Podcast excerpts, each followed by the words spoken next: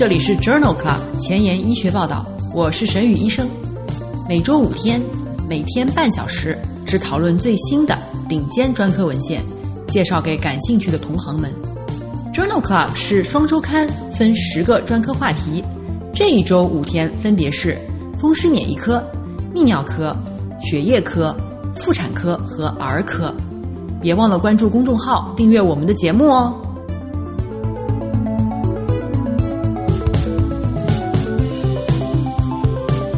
今日头条：一，FDA 批准 IDH1 抑制剂治疗急性髓系白血病。二，Journal of Clinical Oncology，大结节霍奇金淋巴瘤化疗完全缓解后，可以安心省略放疗。三，Neurology，CAR T 细胞治疗后神经毒性的临床预测因子。四，《新英格兰医学杂志》，CRISP 技术治疗镰状细胞病。五，《新英格兰医学杂志》，慢病毒载体基因治疗镰状细胞病。这里是 Journal Club 前沿医学报道，血液科星期三，Hematology Wednesday。我是主播沈宇医生，精彩即将开始，不要走开哦。今天的新药研发，和大家聊一聊埃弗尼布编码异柠檬酸脱氢酶一，也就是 IDH1 的基因突变，发生在百分之六到百分之十的急性髓系白血病患者当中。埃弗尼布是一种口服靶向小分子突变型 IDH1 抑制剂，在二零一八年七月，FDA 批准埃弗尼布用于治疗 IDH1 突变的复发难治性急性髓系白血病。二零一九年，埃弗尼布单药治疗新诊断的 IDH1 突变的不符合强化化疗条件的急性髓系白血病患者的适应症已经被批准了。在二零二零年四月，FDA 还批准了埃弗尼布作为 IDH1 突变的胆管癌的靶向治疗药物。这一部分内容在零三期《消化肝胆星期三》节目的新药研发当中曾经跟大家聊过，有兴趣的朋友可以点击链接查看。今天分享的第一篇文章发表在《新英格兰医学杂志》二零一八年九月刊上。这是一项剂量递增、剂量扩大的研究，目的是评价埃弗尼布单药治疗急性髓系白血病的安全性和有效性。该研究纳入二百五十例患者，其中复发难治性急性髓系淋巴细胞白血病的患者一百七十九例，服用埃弗尼布五百毫克 QD，随访六个月，完全缓解率为百分之二十一。整体缓解率为百分之四十一，缓解的中位持续时间分别为九点三个月和六点五个月。百分之三十五的患者不再依赖输血。治疗相关的不良事件包括 QT 间期延长、IDH 分化综合征、贫血、血小板减少和白细胞增多。这项三期临床研究认为，在 IDH1 突变的复发难治性急性髓系白血病患者中，每日五百毫克的埃弗尼布治疗，不良事件发生率低，不依赖输血的患者更多，完全缓解的比例更高。这篇文章汇报了二百五十八例患者中的一百七十九例复发难治性急性髓系白血病患者，另外的三十四例是 IDH1 突变的新诊断的急性髓系白血病患者。关于这三十四例患者的结局，文章发表在了二零二零年二月的《Blood》杂志上。这些患者也接受埃弗尼布五百毫克 QD 单药治疗，中位年龄为七十六岁，中位随访时间二十三点五个月以后，完全缓解的比例达百分之三十，中位生存时间未达到，完全缓解加部分血液学缓解的比例为百分之四十二。中位生存时间也未达到。二十一例输血依赖的患者中有九例不再依赖输血。最常见的不良事件包括腹泻、疲劳、恶心、食欲减退。这项三期临床研究的亚组分析提示，在新诊断的急性髓系白血病患者当中，埃弗尼布单药治疗耐受性良好，可以诱导持久的缓解，且不依赖输血。在二零二零年十二月份的《Journal of Clinical Oncology》杂志上，发表了另外一篇关于埃弗尼布的文章。这篇文章讨论的是埃弗尼布联合阿扎胞苷治疗 IDH1 突变的新诊断的急性髓系白血病。这是一项开放标签、多中心的 1B 阶段的实验，包括研究和扩展阶段。参与的患者是无法耐受化疗的 IDH1 突变的急性髓系白血病患者。这些患者接受500毫克 QD 埃弗尼布治疗，联合阿扎胞苷75毫克 QD，每个周期给药七天。在研究当中，一共有23例患者接受了联合治疗，中位年龄为76岁，中位治疗时间为15个月。在随访十六个月以后，总体的有效率达到百分之七十八，完全缓解率可以达到百分之六十，十二个月的生存率估计为百分之八十二。最常见的严重不良事件包括中性粒细胞减少、贫血、血小板减少和 QT 间期延长。这项一 B 期的临床研究认为，埃弗尼布联合阿扎胞苷耐受性良好。而且，大多数完全缓解的患者达到了 IDH1 突变清除。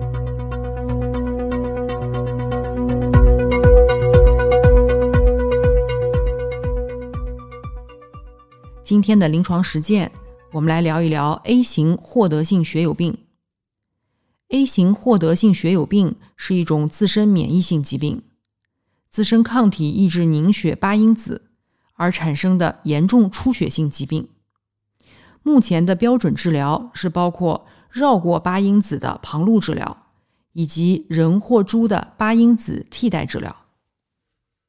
在二零二零年七月的《Blood》杂志上发表了一篇前瞻性的队列研究，在 A 型获得性血友病与先天性血友病相比的时候，患者的残余八因子活性似乎与出血风险无关。具体哪些因素增加了出血风险尚不清楚。这项前瞻性的研究旨在评估 A 型获得性血友病的出血风险和止血治疗的效果。研究一共纳入了一百零二名患者，记录了二百八十九次出血，其中一半的出血是研究开始后新发出血，部分缓解之前，平均每个患者每周有零点二七例的出血。或者平均每个患者每周新发出血零点一三例。八因子活性与出血率显著相关。当八因子活性大于等于百分之五十，才能够消除出血风险。WHO 绩效状况分析零分时，出血率较低。止血治疗对于百分之九十六的患者出血都是有效的。这一项前瞻性队列研究认为，疾病部分缓解以后。新发出血风险降低，每周测定八因子的活性有助于评估出血风险。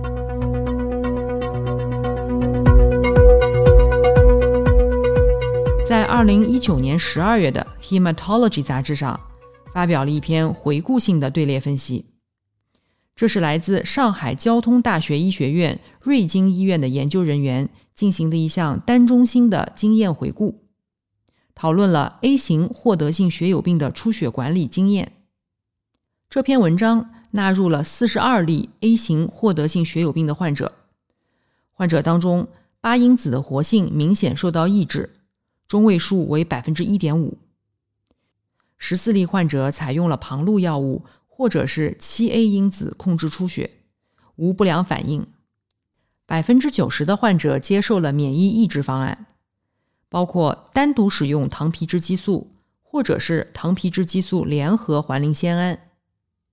单独使用糖皮质激素的患者，血液中抑制物低度显著低于联合环磷酰胺治疗的患者，分别为八 BU 每毫升和十六 BU 每毫升，p 值小于零点零零一。绝大多数的患者在免疫抑制治疗之后达到了完全缓解。单用糖皮质激素治疗患者达到完全缓解的中位时间短于联合治疗组，分别为四十天和五十一天。其中十例患者复发，接受糖皮质激素和环磷酰胺联合治疗后，有八例出现了二次缓解，两例死亡。这两例死亡患者，一例死于术后无法控制的腹膜后出血，一例死于脓毒症。这项回顾性的队列研究认为，对于 A 型获得性血友病的患者，糖皮质激素免疫抑制方案取得了满意的结果。联合环磷酰胺有助于重症复发患者的病情缓解。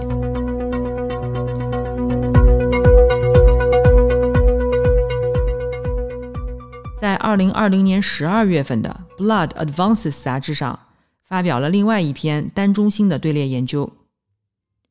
重组猪八因子于二零一四年被批准用于 A 型获得性血友病的治疗，其优点是可以通过实验室监测八因子活性，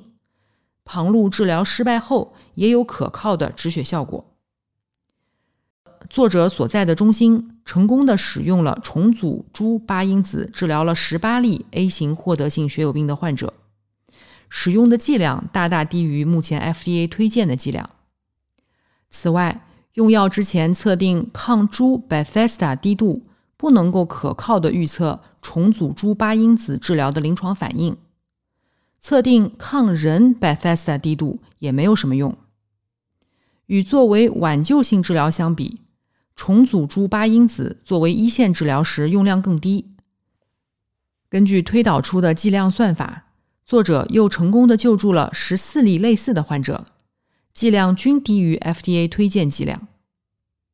这项单中心的回顾性队列研究认为，重组猪八因子治疗 A 型获得性血友病患者，实际使用剂量小于 FDA 推荐剂量，且作为一线治疗时剂量更低。英文不好，找医学文献如大海捞针，没有头绪吗？每天半小时，我把文献精华翻译成中文带给你。工作太忙，没时间看研究进展，导致写课题没有 idea 吗？每周五天，我只和你讨论最新最好的临床研究。Journal Club 前沿医学报道，拉近科研和临床的距离。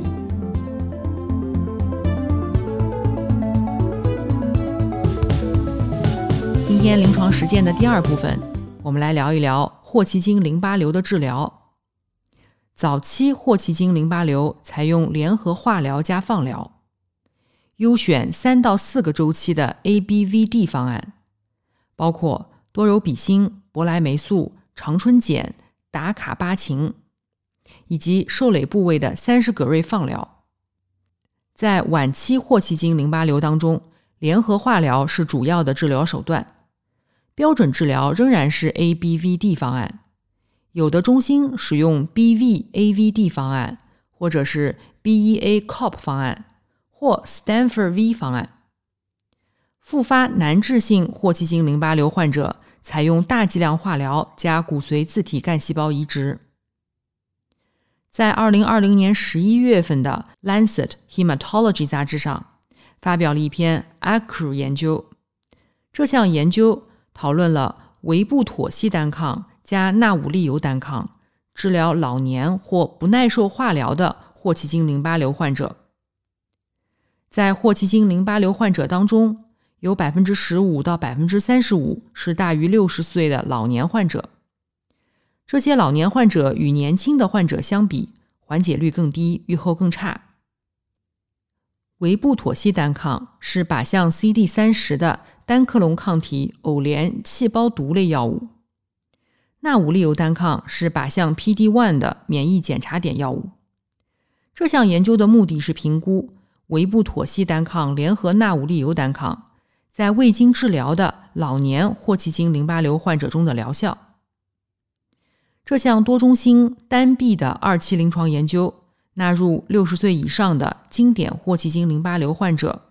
或者是六十岁以下不适合标准化疗的经典霍奇金淋巴瘤患者。这里的不适合标准化疗定义为左心射血分数小于百分之五十，肺扩散能力小于百分之八十，肌酐清除率三十到六十毫升每分钟，或者是拒绝化疗。在入组的四十六位患者当中，中位年龄为七十一岁。患者接受每二十一天静脉注射维布妥昔单抗一点八毫克每公斤，以及纳武利尤单抗三毫克每公斤，共八个周期。中位随访时间二十一个月。百分之四十八的患者实现了完全缓解，百分之十三部分缓解。由于神经毒性，三分之一的患者进行了剂量调整。最常见的不良反应包括周围神经病变。转氨酶升高、脂肪酶或淀粉酶升高以及胰腺炎。一位患者死于心脏骤停，可能与治疗有关。这项二期临床研究认为，维布妥昔联合纳武利尤单抗在未经治疗的霍奇金淋巴瘤老年患者中有较好的耐受性和疗效。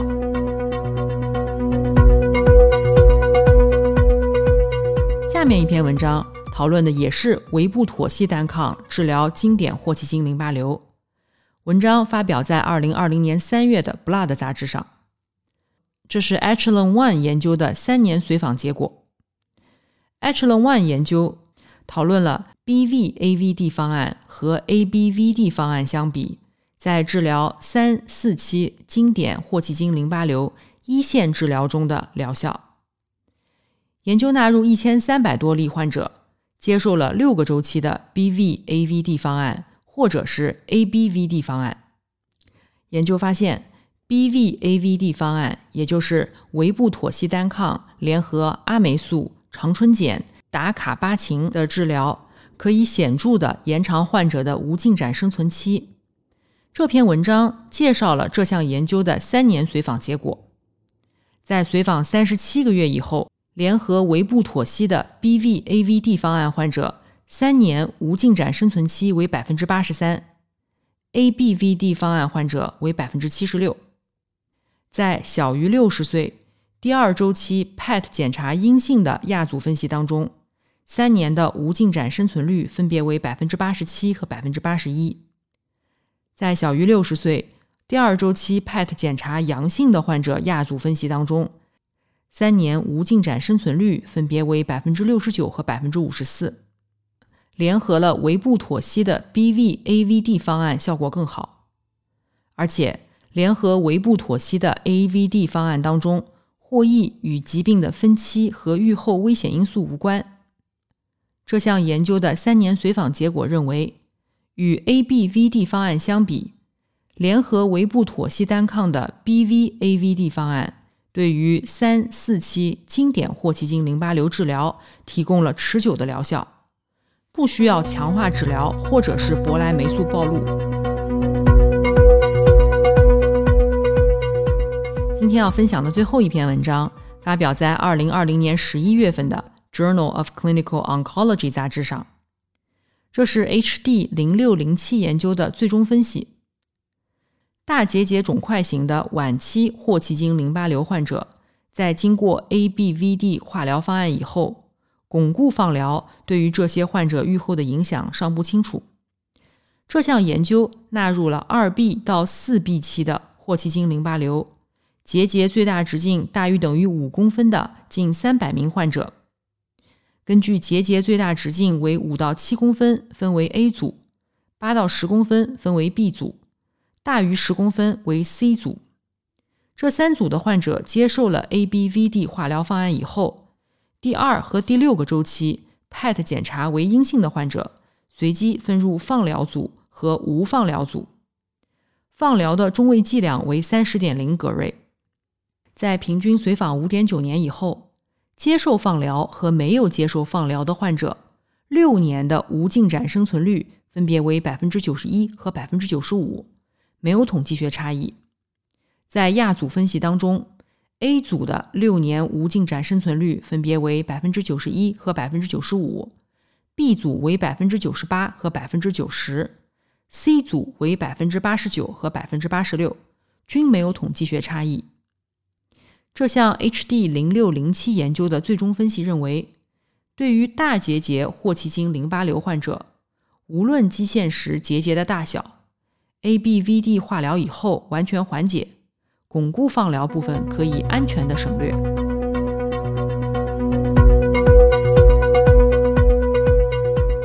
今天的交叉学科，我们来聊一篇神经科与血液科交叉的文章。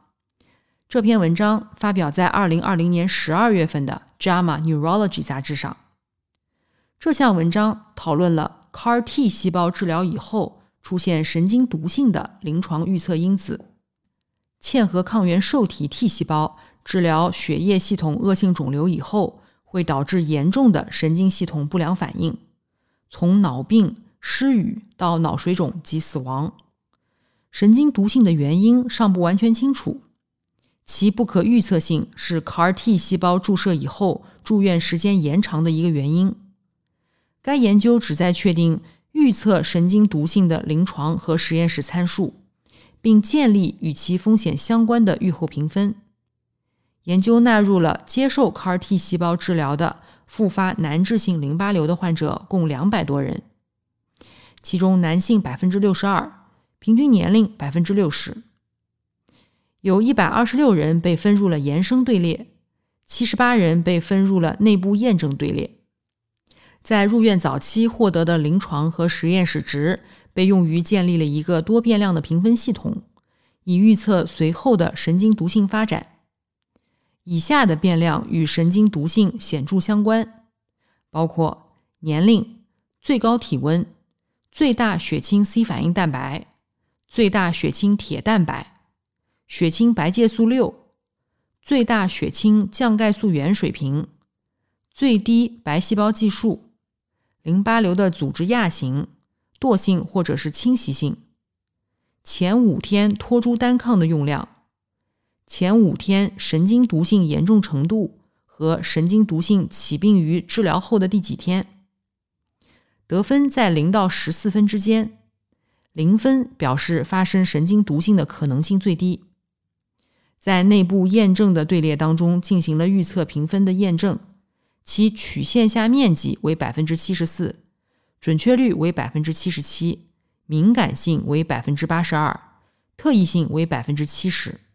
作者认为。本研究中建立的评分系统可以有助于预测哪些患者可能经历 CAR T 细胞相关的神经毒性。该评分可以用于分诊和资源分配，允许低危的患者提前出院。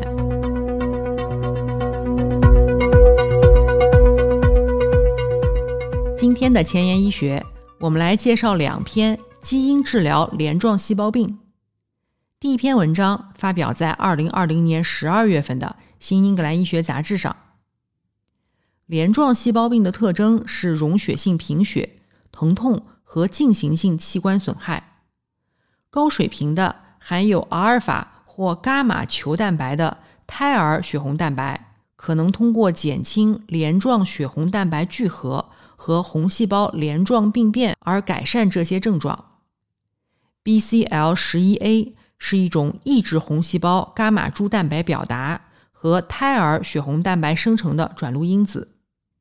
如果可以使 BCL 十一 A 下调，则可以诱导胎儿血红蛋白生成。这是一种很有前途的治疗策略。研究者制备了转染自体 CD 三十四的细胞慢病毒，该慢病毒载体携带有编码短发夹 RNA。允许红细胞特异性的敲除 BCL 十一 A。这项单中心开放标签的研究当中，招募了镰状细胞病的患者共六人，接受基因治疗以后至少随访六个月，中位随访时间达十八个月。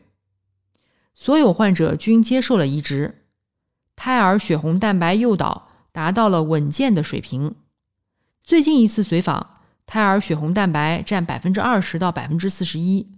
而且广泛分布于百分之八十五到百分之九十三的红细胞当中。随访期间，镰状细胞病的临床表现减少或者消失。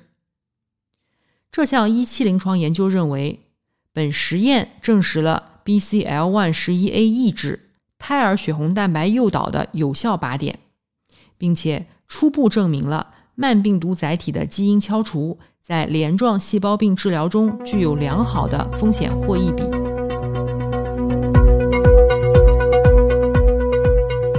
今天要分享的第二篇文章，也是来自于二零二零年十二月份的《新英格兰医学杂志》，讨论了 CRISP 技术治疗镰状细胞病和贝塔地中海贫血。该研究同样也是将 BCL 十一 A 作为治疗镰状细胞病和贝塔地中海贫血的靶点。研究人员使用了 CRISP 技术。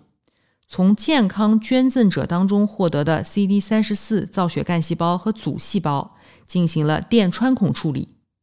靶向红细胞特异性的 BCL 十一 A 增强子。该位点约百分之八十的等位基因被修改，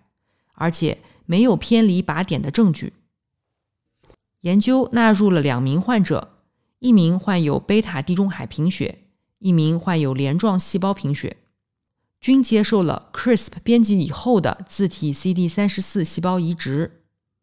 随访一年以后，两名患者的骨髓和血液等位基因编辑水平都很高，全细胞分布的胎儿血红蛋白水平升高，不再依赖输血，而且镰状细胞贫血患者的血管闭塞发作消失。这项一期临床研究认为。这是第一次将 CRISP 技术用于临床的研究，初步证明了治疗贝塔地中海贫血和镰状细胞贫血的有效性和安全性。今天就聊到这里，因为你的分享，已经有越来越多的医务工作者了解关心我们了。如果真心喜欢我们的节目，不用给我点赞，现在就去转发分享吧。明天是妇产乳腺星期四，不见不散。